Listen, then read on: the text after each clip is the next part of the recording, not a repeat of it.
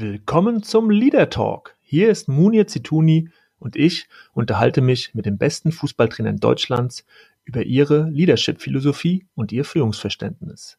Wie führen Fußballtrainer ihre Mannschaften? Wie kommunizieren sie? Wie motivieren sie? Und wie wollen sie ihre Teams zum Erfolg bringen? Diesen Fragen gehe ich in meinem Podcast nach und wünsche euch jetzt viel Spaß mit meiner neuen Folge.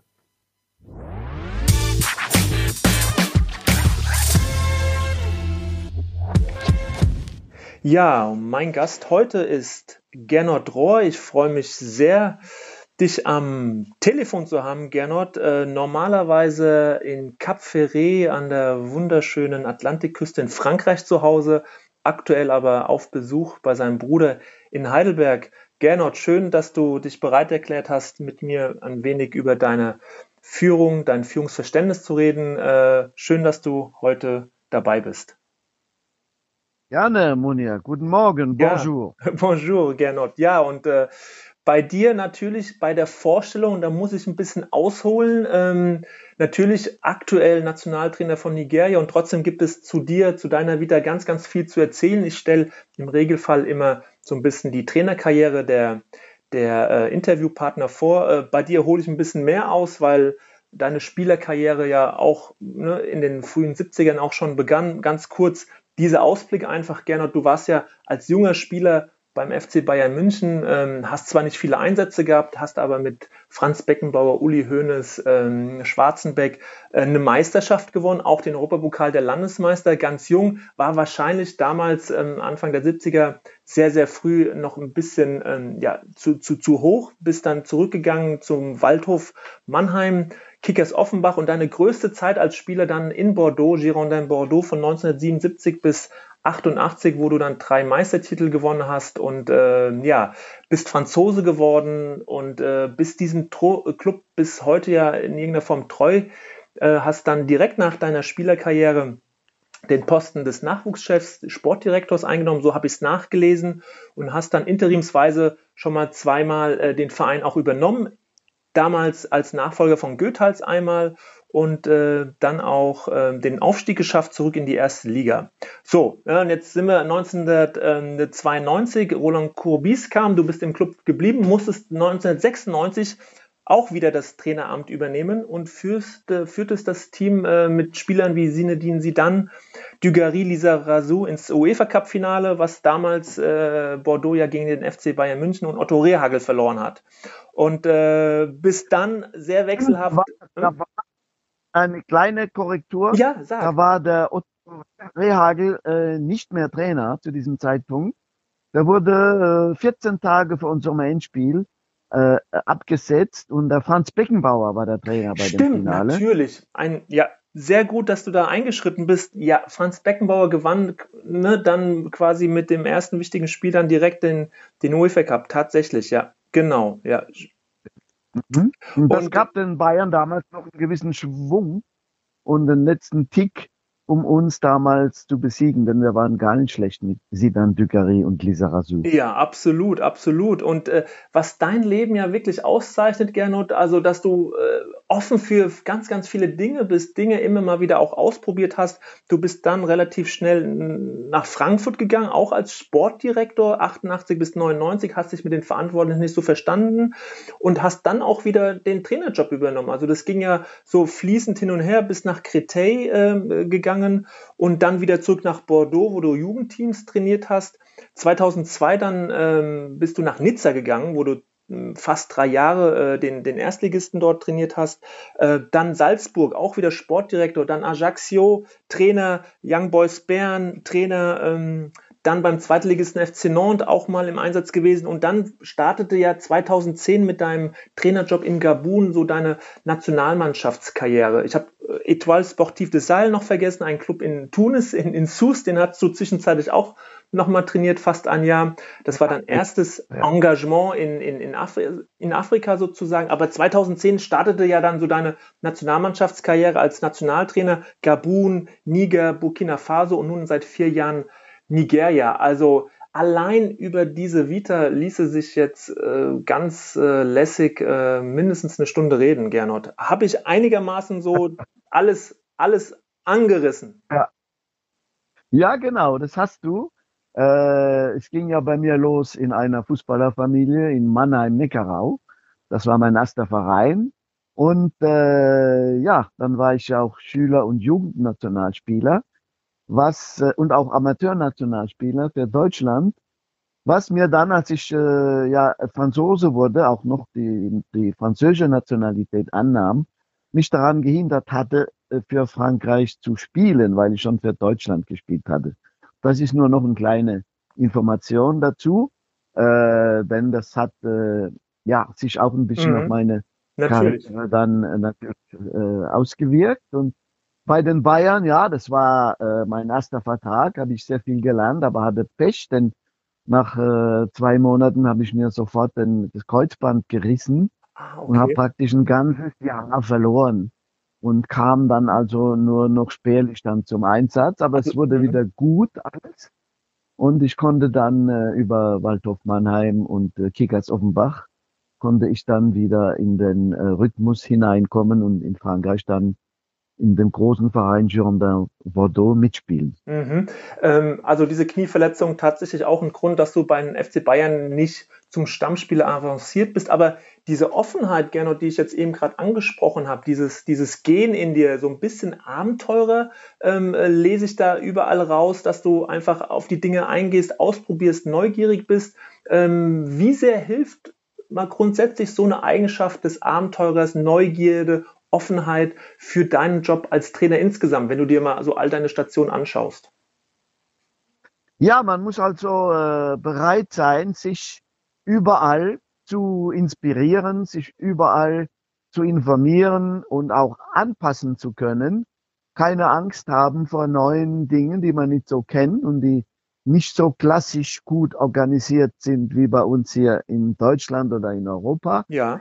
Und äh, ja, und muss äh, neuen Dingen sehr offen gegenüberstehen und diese kuriöse Haltung einnehmen. Man will, ist einfach neugierig, etwas Neues zu entdecken.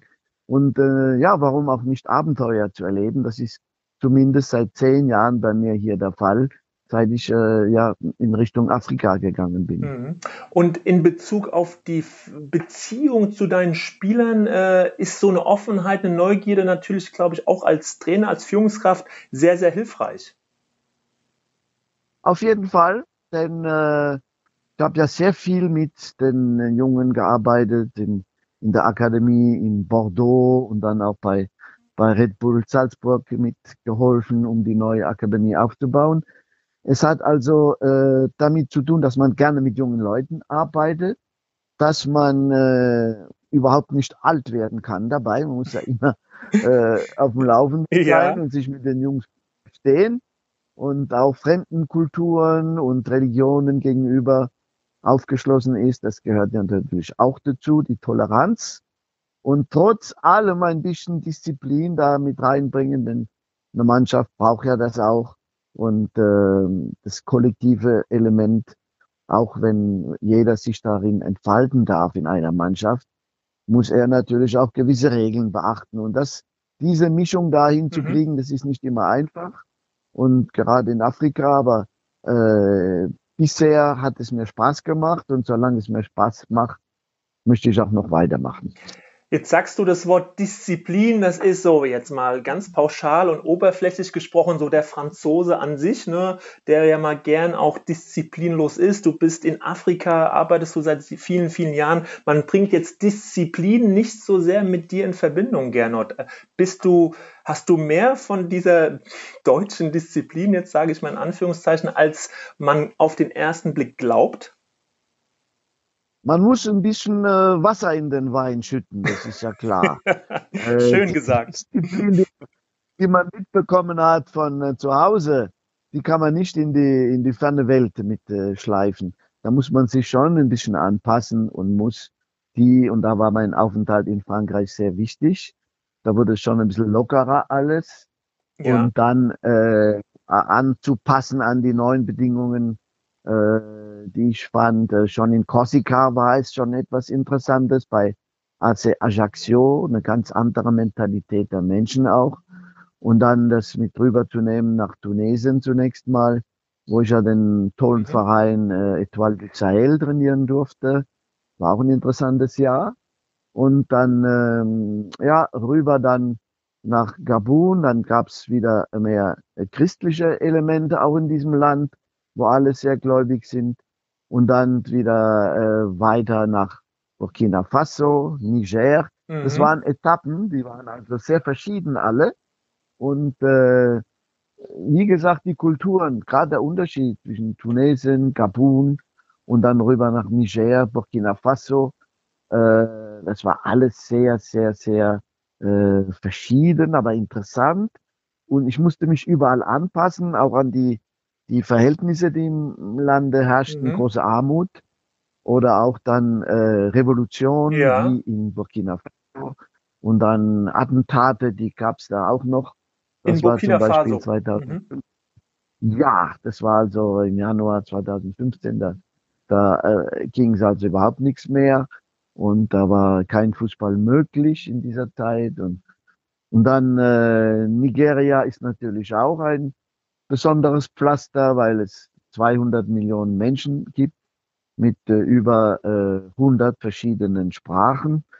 Und äh, ja, egal wo man ist, ob im Norden, mhm. wo ja äh, die, die Muslims zu Hause sind ja. in erster Linie, und dann die Hauptstadt Abuja, die ja künstlich in den 80er Jahren kreiert wurde, wo sich äh, in den mittendrin, wo sich alles trifft, und dann im Süden mit Lagos, mit dieser äh, ökonomischen Hauptstadt, mhm. wo ja wo ja auch eine ganz besondere äh, Mentalität herrscht. Also es ist hochinteressant. Es gibt so viele äh, verschiedene äh, Menschen, dieses äh, und auch natürlich Fußballer, das gehört auch dazu, und die dann zusammen irgendwie auch nicht nur das Land bilden müssen, sondern in meinem Fall auch eine Fußballmannschaft, die in dieselbe Richtung marschiert und genaue äh, Konzepte übernehmen kann. Und das ist äh, eine hochinteressante Aufgabe und es macht mir immer noch Spaß. Und wa was braucht es dafür, Gernot? Ähm, also du sagst, man muss eine große Offenheit mitbringen. Ne? Man muss, glaube ich, aber auch immer wieder versuchen, sich an die örtlichen Gegebenheiten, Mentalitäten anpassen. Aber was braucht es denn noch, gerade in Afrika, um, wie du es eben beschrieben hast, so eine Mannschaft ähm, auf ein Konzept einzutrimmen? Äh, das ist sicherlich äh, mit die größte Aufgabe. Ja, dazu braucht man Geduld. Ist ja auch harte Arbeit, viele Gespräche führen mit den Jungs. Du mhm. brauchst mhm. auch, äh, Frankreich gibt es ein schönes Wort, Souplesse. Ja. Also äh, das äh, Anpassungsfähigkeit.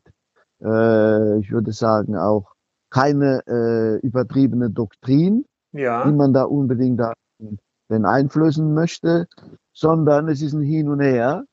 Man muss äh, einiges akzeptieren, die müssen aber auch was äh, akzeptieren, was die Ordnung angeht und die Organisation einer Mannschaft, einer Trainingseinheit. Das geht schon im Trainerstab los. Man muss äh, Leute aus dem Land mit hineinnehmen. Ja. Man kann nicht da einfach nur mit äh, Assistenten kommen aus Europa, ja. sondern muss auch versuchen, ähm, ja, die einheimische Mentalität mit hineinzunehmen in den Trainerstab so dass man in diesem Stab auch irgendwie ja äh, das Land vertreten kann. Und äh, ja, Toleranz, aber auch äh, harte Arbeit. Und äh, man kann nicht sagen harte Disziplin, das würde nicht funktionieren. Das aber nicht eine gewisse Disziplin mhm. angepasst an die heimische Mentalität, das kann funktionieren. Mhm. Und ähm, kannst du dich selbst noch ähm, so an die, an die, ja, vielleicht die erste Zeit auch im Gabun dran erinnern oder auch vielleicht ein bisschen in Tunesien so? Es ist ja schon für viele dann ein, ein, ein kleiner Kulturschock. Äh, für dich, der du schon immer so sehr in der Welt unterwegs warst, vielleicht weniger. Trotzdem, glaube ich, äh, war es eine sehr, sehr große Umstellung. Also wenn du sagst, Disziplin funktioniert nicht, man muss einheimische Dinge respektieren und annehmen. Äh, gerade zu Beginn deiner, deiner Zeit dort in Afrika, was waren so die, die wichtigsten Learnings für dich? Ja, für mich war das Wichtigste zunächst mal, die verschiedenen Kulturen und mhm. Religionen alle zu akzeptieren. Ein ganz konkretes Beispiel, wenn du zum Beispiel äh, mit der Mannschaft von Niger äh, auf dem Afrika Cup bist. Und Ja. kurz davor äh, war diese Periode, wo die Jungs ja tagsüber nichts essen und nichts trinken. Ramadan. Ramadan, wie die sagen. Und, äh, und wir hatten Trainingseinheiten und die Jungs bei 40 Grad nachmittags haben nichts getrunken und nichts äh, gegessen vorher, seit morgens, seit dem Sonnenaufgang. Diese Dinge äh, waren für mich natürlich äh, ein bisschen Neuland. Das hatte ich Frankreich überhaupt noch nicht so zu erleben wie dann in Afrika. Da musste ich mich anpassen, musste mit dem äh, Mannschaftsarzt eine, eine gewisse äh, ja, Regel da einführen. Das heißt, man muss es akzeptieren, man kann das denen nicht verbieten, aber man muss sich anpassen. Das heißt, sie müssen dann morgens gut äh, frühstücken und trinken und die Trainingseinheiten müssen dann auch vormittags schon stattfinden und wenn möglich vermeiden, nachmittags das dann durchzuführen. Dann auch äh, bei dem, am Spieltag und bei Reisen gibt es ja Ausnahmen. Äh, da durften die dann was zu sich nehmen. Genau. Und ja, das war dann eine ganz andere Organisation. Aber insgesamt hat es dann gut geklappt. Und äh, man darf nur nicht herkommen und denen verbieten. Zum Beispiel auch in Afrika essen die manchmal mit den, mit den Händen, mit den Fingern und, und brauchen da gar kein Besteck. Du kannst da nicht herkommen und sagen, so jetzt, äh, ihr müsst jetzt mit Messer und Gabel essen. Mhm. Wenn die ihr, ihren Reis, Reis oder, ihr Hähnchen äh, sind gewohnt, das mit den, mit den Fingern zu sich zu nehmen und dann muss man das auch akzeptieren. Nur müssen die Hände natürlich vorher gewaschen werden und, Mhm. nachher. Und das Mhm. machen die alle. Äh, nee, das ist also gar nicht so tragisch. Man braucht äh, ein bisschen Toleranz und ich hatte Glück, eine Erziehung zu haben in Mannheim von meinem Vater Fips Rohr, der, der auch äh, immer Ausländer bei sich hatte, Französischlehrer war schon und wir hatten immer Franzosen bei uns zu Hause. Mein Großonkel Oskar Rohr war ja der erste deutsche Profi in Frankreich, Ja. war dort auch äh, Torschützenkönig 1937 und also äh, und er hat mir auch einiges erzählt und da konnte man schon äh, über Frankreich, wo man war eine Etappe nach Afrika, denn dort ist das afrikanische Element überall schon vertreten gewesen in den Mhm. 70er Jahren, wo ich dann angefangen habe zu spielen in Bordeaux, hatten wir schon einen Mannschaftskameraden aus Kamerun, der ist Jean-Pierre Tokoto. Dann hatten wir äh, einige Spieler aus Marokko, den Hassan Hanini zum Beispiel. Und da hatte man schon das afrikanische Element ein bisschen in Frankreich mitbekommen und konnte sich schon informieren und, und mit den Leuten auseinandersetzen. Mhm. Und ähm, wie hast du gespürt, ähm, also ist das, was du von zu Hause mitbekommen hast, auch von deinem Vater so in der Pädagogik, also diese Offenheit zum einen, aber auch äh, Disziplin und einen Rahmen geben, das habe ich so ein bisschen rausgehört, dass beides da war. Ähm, äh, wusstest du dann schon relativ früh, dass, dass du auch somit äh, für, für den Job des Trainers auch ähm, ja, gemacht bist, dass, dir, dass du da ein Talent hast und dass du da ja, erfolgreich arbeiten wirst können. Ja, mein Vater war Lehrer und Trainer. Er wollte Mhm. nie den Lehrerjob aufgeben, äh, um äh, professioneller Trainer zu werden. Deswegen, deswegen hat ihn auch der VfR Mannheim dann äh, in den 60er Jahren ersetzt durch Fifi Kronsbein. Ja, Denn mein Vater wollte hauptberuflich den Trainerberuf übernehmen. Da waren die sieben Kinder da. Da waren äh, die, die familiären Verpflichtungen für ihn wichtiger, wie da als Trainer da hin und her zu, zu wandern. Das war ihm zu unsicher alles und war dann als Gymnasialprofessor immer in Mannheim zu Hause, aber dann sehr beweglich zur Ferienzeit. Und er hat mir immer diese, uns allen, meinen Brüdern und meiner Schwester auch, diese äh, Regeln mitgegeben. Weltoffenheit, Toleranz, natürlich äh, versuchen, ein Vor Vorbild zu sein für andere, gerade im Sport. ja, Und, äh, und auch eine gewisse, ja, äh, möchte ich mal sagen, Freiheit trotz allem. Denn man muss sich ja nicht nur im Leben, sondern gerade besonders auf, auf dem Fußballplatz auch persönlich ausdrücken können mit seinen eigenen Qualitäten mhm. und, und Eigenschaften und so weiter. Unterordnen schon, aber nicht total, sage ich mal. Immer ein Stück äh, Freiheit und Spontaneität und persönlicher Initiative bewahren dabei. Und das hat uns der, unser Vater, der übrigens den Mannheimer Blomaul bekommen hatte damals, weil mhm. er als Mannemann äh, überall äh, im Sport und, und in der Kultur auch, in dem Landheimverein, den er als Vorsitzender ja. hatte in, in Heidelberg, das war er, äh, hat er das immer mit hineingebracht, diese Philosophie und äh, war also auch schon ein kleiner Lebenskünstler und äh, das hat er mir mitgegeben, diese Art und Weise mit Menschen auch umzugehen. Das heißt äh, mit Toleranz, aber schon etwas von denen zu fordern. Mhm. Und das versuche ich in meinem Beruf auch anzuwenden. Mhm. Und du hast es eben gesagt, also diese Freiheit, die du selbst ja auch lebst und gelebt hast, äh, diese Freiheit auch bei den Spielern zu fördern. Wie förderst du so Persönlichkeiten? Ähm, ich glaube, das ist ja der größte Spagat, das dann in irgendeiner Form einzugrenzen, wenn es die Belange äh, des Mannschaftsgeistes oder des Kollektivs dann ähm, bedrängt oder, oder in, in Konkurrenz tritt. Also ne, dieses, diese Balance zwischen der, der persönlichen Freiheit und Weiterentwicklung hin zum, äh, zu dieser kollektiven Kraft. Wie, wie, wie versuchst du da gerade in Afrika also diesen Spagat zu meistern? Ja, das habe ich in meiner persönlichen Erfahrung geschöpft. Mhm. Denn ich hatte das Glück, nicht nur äh, von in einer Familie aufzuwachsen, wo man äh, ja sieben Kinder und ein Vater, der der Pädagoge und Trainer war, schon äh, einiges mitbekommen hat, aber auch dann als Spieler.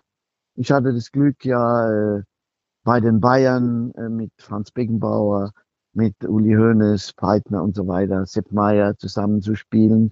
Hatte einen tollen Trainer bei den Bayern mit Udo Lattek. Mhm. Und äh, überall kriegt man ja etwas mit. Und das ist, was man persönlich erleben durfte, das dann zu verarbeiten, mit tollen äh, Partnern, Menschen ja. zusammen war und von denen lernen zu können. Dann ging es weiter in, in Frankreich, hatte ich ja mit Alain Giresse oder Batiston oder auch äh, Tigana äh, Mannschaftskameraden in Bordeaux. Die waren einmalig. Als Trainer hatte ich dann das Glück, Leute zu trainieren wie äh, Lisa Razou oder auch äh, Ducary. Die hatte ich schon in der Akademie, mhm. habe versucht, denen was beizubringen. Oder auch äh, Zinedine Zidane, mit dem ich äh, 1996 das Glück hatte, ja äh, ins Endspiel zu ziehen gegen die Bayern. Das war ein ganz toller Mensch auch und äh, freue mich über seinen Riesenerfolg, den er als Trainer hat bei Real Madrid und wir sind nach wie vor in Kontakt. Sehr schön. Und äh, ja, wenn man solche Spieler hat äh, und auch genau die sich anschaut und analysiert, und dann kriegt man schon etwas mit, dann lernt man als Trainer auch sehr viel von diesen Spielern. Was, was als, meinst du damit äh, genau? Was hast du dann gelernt? Wirklich gelernt? Ich habe gelernt, wie die ihre eigenen Qualitäten äh, technisch, physisch, mental in den Dienst der Mannschaft mhm. gestellt haben. Und äh, was sie an äh, sagen eigener Initiative, äh, ohne e Egoisten zu sein, behalten haben. Mhm. Jeder hatte ja seine Eigenarten. Der Zinedine hat sehr gerne äh, getribbelt und, und auch gerne den Beinschuss gemacht. Petit Pont, wie wir sagen. Ja. und das, da gibt es ja Trainer, die, die sagen dann, hör auf mit dem mit der, mit der Spielerei. Nein, das haben wir kultiviert, haben das denen gelassen. Die sollen vorne auch ruhig mal den Ball verlieren dürfen und dribbeln und so weiter. Also hm. keine äh, Theorie nur äh, kollektiv, sondern auch die eigenen Qualitäten, auch wenn es manchmal zu Fehlern führt, die durften die immer weiter, weiter äh, praktizieren. Auch Lisa Razou, der Kämpfer mit ja. seinem linken Fuß, ja, manchmal am Anfang als junger Spieler ist er ein Baske und hat das Temperament und hat sich da reingeworfen und zu aggressiv auch manchmal. Das habe ich ihm auch gelassen, habe aber gesagt, pass ein bisschen auf, mach nicht so viele Fouls, äh, wir, wir dürfen da auf der linken Seite nicht immer die Freistöße kriegen von den anderen. Und das hat er dann langsam äh, mit der Zeit äh, auch äh, abgestellt, dass er nicht mehr diese Fouls gemacht hat. Und bei dem Dugarry zum Beispiel, der auch ein, ein wunderbarer Stürmer war, äh, habe ich ihm immer die Freiheit gelassen, zu schießen, auch wenn er manchmal äh, nicht so gut stand, andere besser standen, habe ich ihm dann natürlich gesagt, aber äh, den Drang zum Tor, den habe ich ihm nicht wegnehmen wollen. Und äh, ja, also den Jungs äh, etwas beizubringen, aber auch von denen gelernt, dass die ihre eigenen Qualitäten immer beibehalten haben. Mhm. Und dann kommen wir zum, äh, zum nächsten äh, Thema. In dem Zusammenhang frage ich mich jetzt, du hast dann solche Persönlichkeiten, du förderst sie, stärkst ihren Rücken. So, und jetzt kommt der Punkt, an dem du als Trainer ja auch mal kritisieren musst. Und jetzt gerade in Afrika auch, wenn du das mal verbindest, also mit diesen starken Persönlichkeiten in Bordeaux, aber jetzt auch deine Spiele in Afrika siehst, wie schwer ist es denn dann für dich, auch dann Kritik zu äußern, also auch die Geflogenheiten, aber auch die Eigenheiten der Spieler dann doch noch zu respektieren, dass sie nicht den Kopf in den Sand stecken?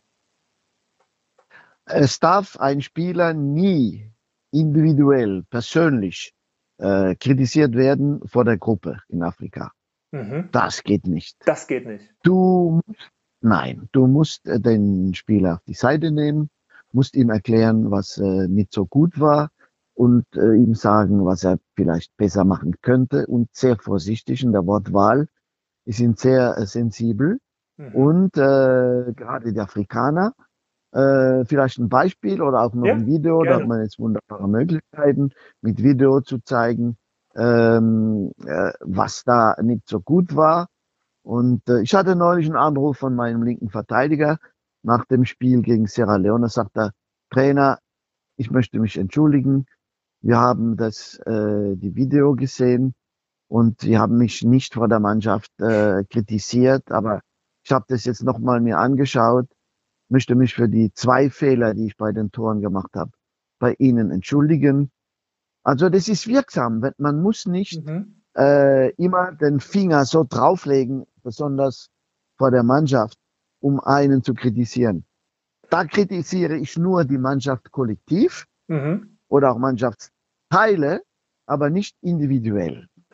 Und, Und auch der Torwart, ja. der in diesem Spiel vier Tore bekommen hat, den habe ich auch nicht vor der Mannschaft kritisiert und habe ihn dann persönlich genommen und habe gesagt, hör mal, Maduka, der, der stammt ja aus Deutschland, ist halb Deutscher und halb Nigerianer, äh, war ja bei Düsseldorf und ist jetzt bei Sparta Rotterdam. Du, äh, du hast vier Stück bekommen, vielleicht bei dem einen oder anderen Tor, äh, gerade bei dem ersten da, bei der Flanke, äh, hättest du vielleicht was besser machen können. Aber wenn ich dich jetzt rausnehme vor dem Rückspiel, dann heißt es, du bist jetzt der Schuldige ja. für das 4 zu 4. Mhm. Und, äh, und dann ist es für mich vielleicht einfacher, da einen Schuldigen zu finden. Aber ich glaube, du bist nicht der Schuldige, erstens mal. Und zweitens bin ich nicht da, um meine eigene Position jetzt hier zu retten, sondern um die Mannschaft weiterzuentwickeln. Mhm. Und ich bin überzeugt, dass du im Moment unser bester Torwart bist mhm. und vor den beiden anderen auch den Vorzug hast, im Rückspiel vier Tage später wieder aufzulaufen. Und da hat der Junge ein tolles Spiel gemacht, hat kein Tor bekommen und hat es praktisch äh, mir bestätigt, dass man manchmal auch mhm. ja, kleine Fehler vergeben muss und den Leuten wieder die Chance geben soll. Ja, toll trotzdem die Frage, wie erklärst du dir dann, dass diese, dieses andere Vorgehen, also dieses Kritisieren, dieses in Senkel stellen, unter Druck setzen, doch in Deutschland, in den europäischen Ländern so, also äh, vielleicht in den südlicheren Ländern gibt es da sogar auch ein paar Parallelen, weiß ich nicht, zu dem, was du gesagt hast, aber an sich, wenn ich in Deutschland darüber nachdenke, ja, dass so eine ganz andere Vorgehensweise herrscht, dass es eben genau darum geht, Fehler aufzuzeigen, den Schuldigen oftmals auch vor der Mannschaft ähm, aufzuzeigen. Ähm, wie, wie erklärst du dir äh, die, die, diesem Vor, dieses Vorgehen, wenn es doch auch auf einem anderen Weg äh, funktionieren könnte? Das ist der Unterschied zwischen der deutschen Mentalität, äh, der deutschen Erziehung, ja, der der deutschen äh, Qualitäten ja auch, die man, die man anerkennen mhm. muss und immer wieder bewundert, der Organisation, der, der, der, der kollektiven Arbeit, die man mhm. ja machen kann, äh, Teamwork und so weiter. Das sind ja die Deutschen oft sehr gut mit ihrer eigenen äh, Methode. Das, die meisten sind ja auch dann Deutsche, mit denen die zusammenarbeiten. Mhm. Äh, obwohl sich das immer mehr öffnet, jetzt international, ja. gerade bei den großen Clubs. Ja klar. Aber da, wo man lebt und da, wo der, der, der Trainer äh, auch äh, aufgezo auf, aufgezogen worden ist aufgewachsen ist, mhm. da ist ja auch dann äh, dieses Element äh, in der Arbeit zu finden und in der äh, ja, im zwischenmenschlichen Zusammensein gerade im Fußball, wo man ja oft auch zusammen unterwegs ist und auch zusammen übernachtet in Hotels und dann zusammen isst, laufend und manchmal wochenlang, wie bei uns beim Afrika Cup oder bei der WM, äh, waren wir zwei, zweieinhalb Monate zusammen und dann muss man äh, ja versuchen, auf die Leute einzugehen und darf nicht das, was man selbst erlitten hatte äh, in Deutschland, damals in den 60er, 70er Jahren, was noch eine sehr konservative mhm. Erziehung, äh, nicht versuchen, da wieder da denen äh, jetzt äh, in, ins Gesicht zu, zu werfen. Das, das geht nicht. Und, und da ist halt die Lebenserfahrung, die Lebenserfahrung und auch die, die familiäre Erfahrung, die ich hatte durch unseren Vater Fiebs Rohr, der ein guter Pädagoge war, fast sogar ein Philosoph. Äh, und das äh, muss man dann mit verarbeiten und dann seinen eigenen Weg finden. Und trotzdem die Frage äh, durchaus vorstellbar, dass du mit deiner Methodik, mit deinem Verhalten, äh, mit deiner Ansprache ja durchaus auch erfolgreich warst in Europa und vielleicht auch aktuell auch sein könntest. Das widerspricht sich doch eigentlich gar nicht. Nein, äh, man kann erfolgreich sein, wenn man äh, sich selbst ist. Das heißt, mhm. äh, das, was du, was, was du mitgekriegt hast von deinen Eltern, nicht nur die Gene, sondern auch die ja. Erziehung und äh, wo du aufgewachsen bist. Du bist halt ein gewisser dieser äh, Charakter und, und den darf man nicht verleugnen. Und anzupassen, die Erfahrungswerte, die man äh, bekommen hat. Und da habe ich ja glücklicherweise sehr viele mhm. Erfahrungen machen können in, in Europa und, und auch in, in Afrika und und auch bei der WM in, in Russland und das waren ganz tolle Sachen.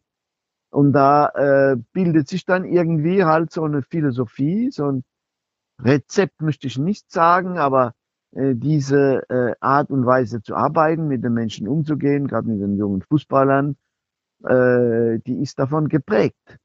Und äh, das ist bei jedem anders. Mhm, ja. Und es funktioniert auch nicht immer. Ich bin auch schon rausgeworfen worden und und dann gab es auch keine Ergebnisse mehr. Es ist, gibt, gibt kein Geheimrezept und äh, allerlei Rezept. Das gibt's nicht. Nee. Es gibt nur mhm. äh, Situationen, da passt es einfach, weil man eine Mannschaft vorfindet und auch Offizielle, mit denen man sich versteht und die dich verstehen und, und dann äh, passt es. Aber dann manchmal passt es auch nicht und dann, und dann muss man wieder woanders hin. So ist es einfach. Mhm. Und ähm, ist es auch so, dass du äh, in deiner Rolle als Nationaltrainer, ihr seht euch ja jetzt nicht täglich, wöchentlich, aktuell ja wegen der Corona-Krise auch, auch nochmal was ganz anderes und trotzdem, glaube ich, schauen Spieler in Afrika auch anders zu ihrem Trainer. Die Rolle des Trainers ist, glaube ich, nach meinem Empfinden durchaus auch eine, andere in der Wahrnehmung der Spieler. Äh, täusche täusch ich mich da? Ja, ja äh, das stimmt ich muss sagen, äh, gerade jetzt aktuell ist es in Nigeria der ja. Fall. Die Jungs haben sehr, sehr, sehr viel Respekt mhm. vor der Persönlichkeit genau. des Trainers, mhm. egal wer es ist, es, ob es ein anderer ist, wie ich ist dasselbe. Ja. Ich sehe es auch in den Vereinen, in den Clubs. Sehr respektvoll, sehr gehorsam. Mhm. Ich glaube, in Nigeria ist es so, da hat man auch ein bisschen auch die englische Mentalität mitbekommen, ja. war ja lange englische Kolonie und und auch die Schulen und die, äh, das spürt man im Vergleich zu den frankophonen Ländern, wo ich war, äh, Burkina Faso, Niger, Tunesien mhm. und Gabun.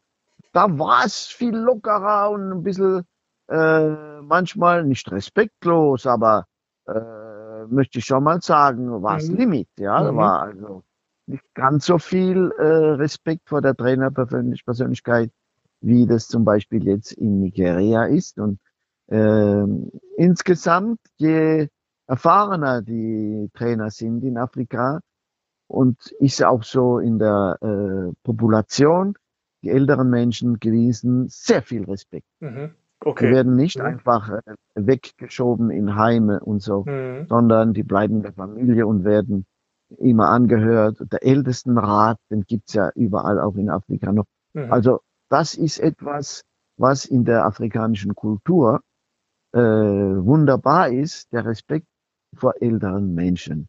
Und je älter die Menschen werden, umso mehr Respekt haben die. Und äh, es ist einfach schön zu sehen, wie die Spieler das auch umsetzen.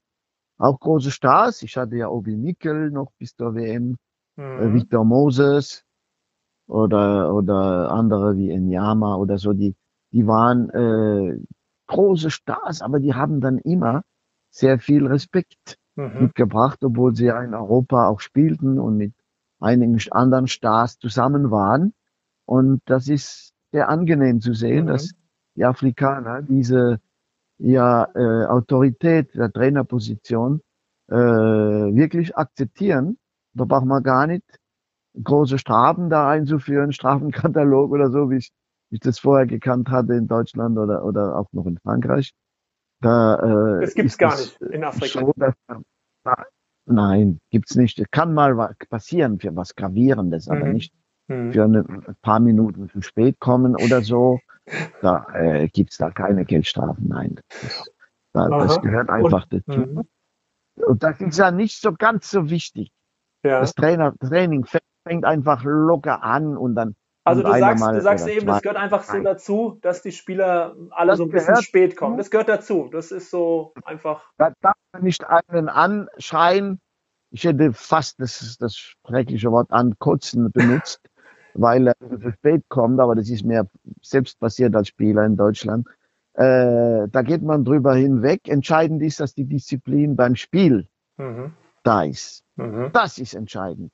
Dass jeder das tut, was man von ihm verlangt das taktische Konzept, äh, das Pressing, äh, die technischen Bedingungen mit einbezieht und dass das alles beobachtet wird und gehorsam ausgeführt wird, was in der Besprechung oder in der Trainingseinheit mhm. vorher schon mhm. geübt wurde. Das ist viel wichtiger als diese Kleinigkeiten da. Mhm.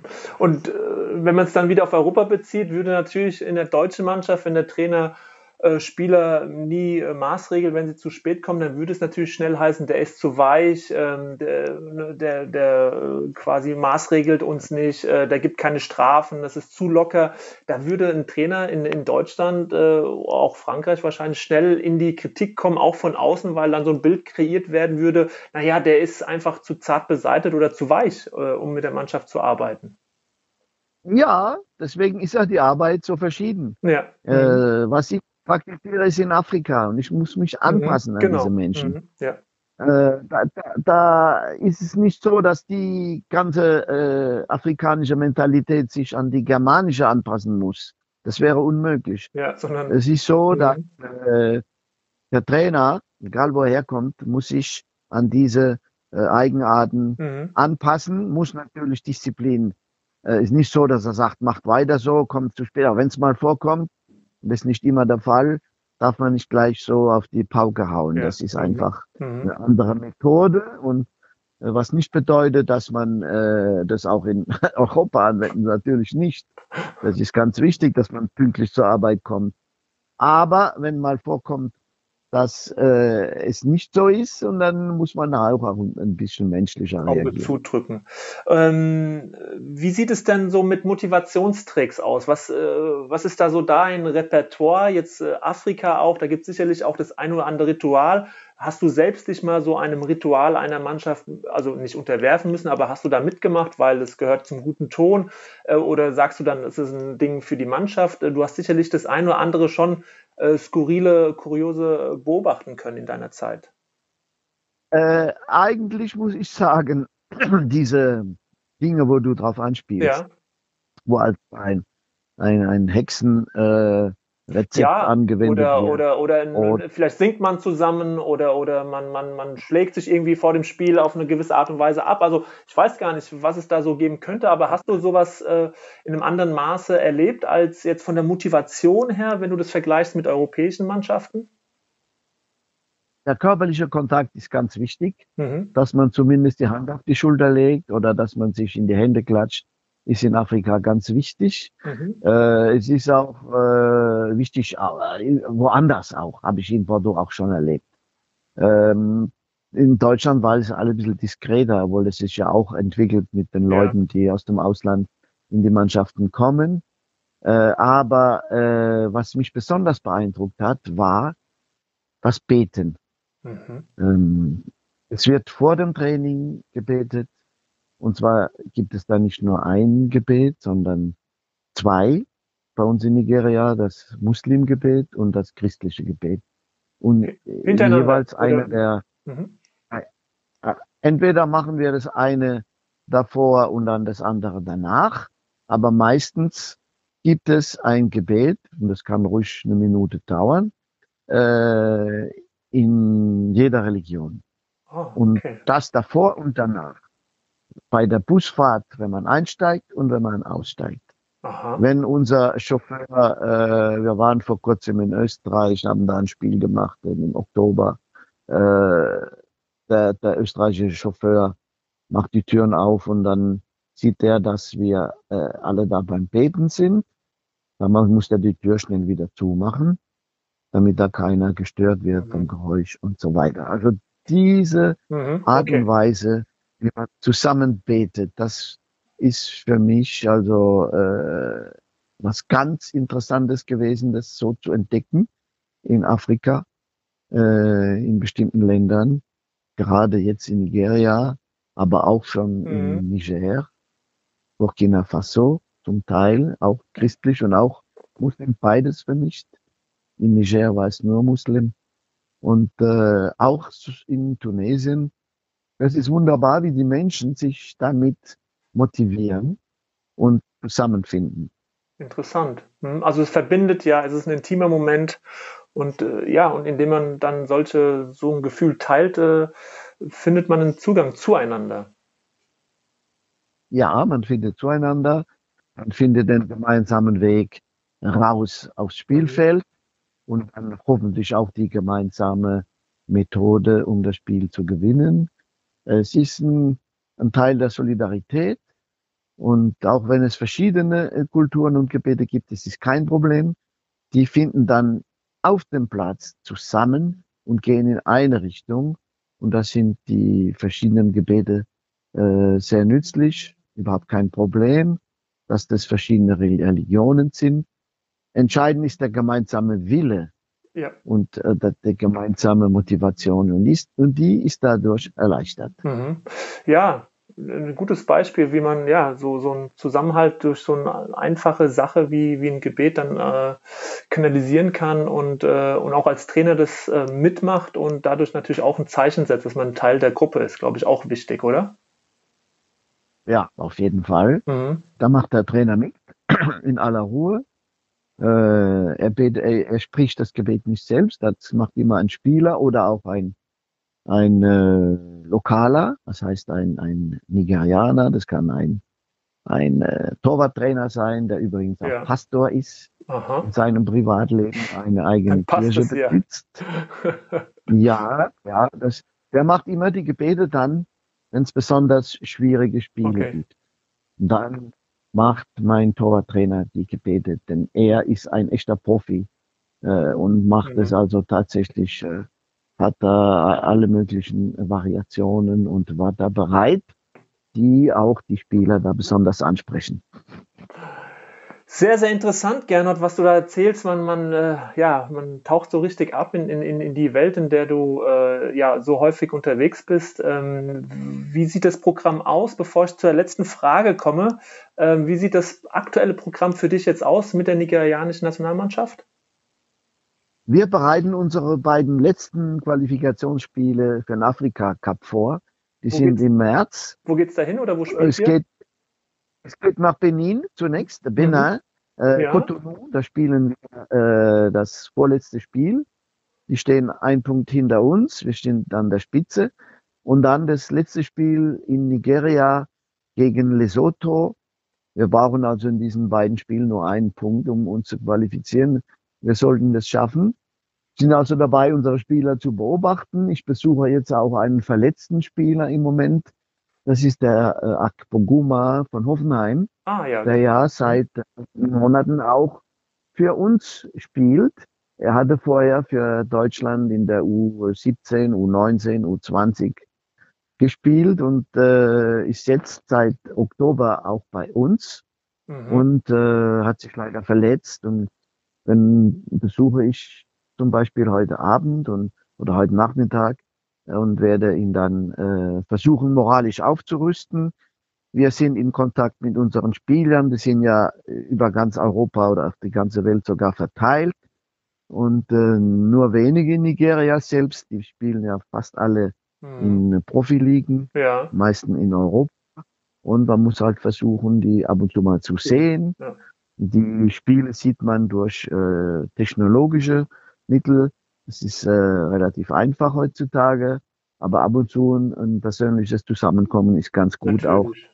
auch, um, um die Beziehungen aufrechtzuerhalten. Natürlich. Das heißt, es sieht gut aus. Afrika Cup, wo findet der statt, äh, der nächste? Ja, die, wir, das nächste Spiel ist in äh, Cotonou. Nee, ich meine, wo dann, findet der Afrika Cup statt dann letztlich?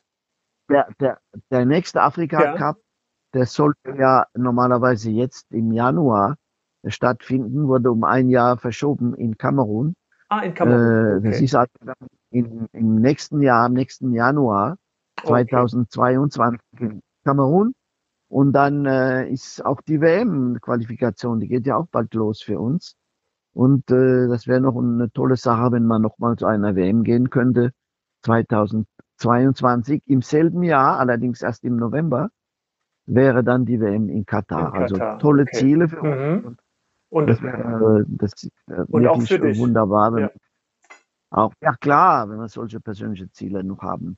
Ja, schön. Absolut. Ja. Du bist ja noch jung, du hast äh, noch viele Jahre vor dir in Afrika. Äh, ja, je älter du wirst, desto mehr Respekt haben die Spieler vor, vor dir, wie du eben gerade auch erwähnt hast. Deswegen kann ich mir gut vorstellen, dass du sogar dann auch darüber hinaus noch weitere äh, Jahre dort unten bist. Ähm, Gernot, vielen, vielen Dank erstmal bis hierhin. Eine letzte Frage, die ich jedem Interviewpartner, jedem Trainer stelle. Ähm, drei Trainer, die dich besonders beeindruckt haben, die dir besonders viel gegeben haben, die du eventuell auch bewunderst? Welche drei Trainer und du hast mit vielen gearbeitet, du kennst viele. Welche drei Trainer? Ich weiß, es ist schwierig, willst du trotzdem jetzt nennen?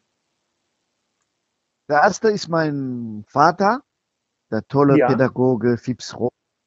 Das war mein Trainer in Neckarau, in Waldhof Mannheim, aber auch vorher schon zu Hause und äh, am Strand an der Nordsee und so weiter. Da waren wir immer. Hat er immer mit mir trainiert und mir alles mitgegeben. Der zweite war auch ein Deutscher, würde ich den Udo Lattek nennen, bei Aha. Bayern München, der mir damals auch sehr viel beigebracht hat. Und, äh, Was denn besonders, die, Gernot? Wie er das Star-Ensemble geführt hat, äh, locker mit Disziplin, aber auch trotzdem äh, manchmal hat er äh, den Fuß weggenommen vom Gas und den ein bisschen freien Lauf gelassen. Mhm. Das war, das war wunderbar. Und äh, als dritten würde ich nehmen den Aimé Jacquet. Der war in Bordeaux neuneinhalb Jahre mein Trainer. Die ganzen 80er Jahre, von 80 bis 89, mhm. äh, war Aimé Jacquet ein wunderbarer Trainer. Äh, human, ja. aber auch äh, sehr streng mhm. und trotzdem sehr menschlich. Mhm. Und der hat ja auch, äh, wenn du siehst, welche Spieler aus unserer Mannschaft damals alle Trainer geworden sind. Das ist ja Wahnsinn, ne? Das ist ja wirklich. Äh, das sind sehr viele davon. Äh, ich würde sagen, fast, fast alle. Ja. Äh, weil er einfach so ein gutes Image auch gegeben hat von dieser Position. Mhm. Und eine so sympathische Person war selbst, dass er uns auch mitgeholfen hat, diesen Job zu lieben. Ja, und ist dreimal Meister geworden mit dir und das heißt flankiert von, ja. von den größten Erfolgen, die Bordeaux ja in seiner Vereinsgeschichte je gefeiert hat. Ja, und er ist auch ein Weltmeister geworden mit genau. Frankreich 98. Mhm. Darf man nicht vergessen. Er hat mhm. also sehr also, viel Erfolg gehabt in seinem mhm. Training. Ein großer Trainer. Und äh, ja, und auch du hast äh, deine Erfolge und äh, wer weiß, äh, man träumt ja immer noch von einem herausragenden Erfolg, eine afrikanische Mannschaft. Vielleicht, ja, Gernot, wäre das mal ein Auftrag auch an dich. Von daher viel Glück weiterhin für deine Arbeit mit Nigeria oder dann vielleicht später auch mit, äh, mit einer anderen Nation noch. Ähm, es hat mir sehr, sehr großen Spaß gemacht. Vielen Dank für deine Ausführungen, für deine Offenheit, äh, für deine kreativen Antworten und äh, ich glaube, äh, da draußen gibt es viele, die, die jetzt einiges mitnehmen können, wieder, äh, gerade was du auch in puncto Toleranz, Offenheit angesprochen hast. Äh, schöne Schlagwörter, die gerade auch in der aktuellen Zeit sehr, sehr wichtig sind. Also vielen Dank, Gernot, dass du heute dabei warst. Danke dir. Danke dir, das Gespräch hat mir viel Spaß gemacht und alles Gute weiterhin ja. für dich. Bis bald, Gernot. Ciao.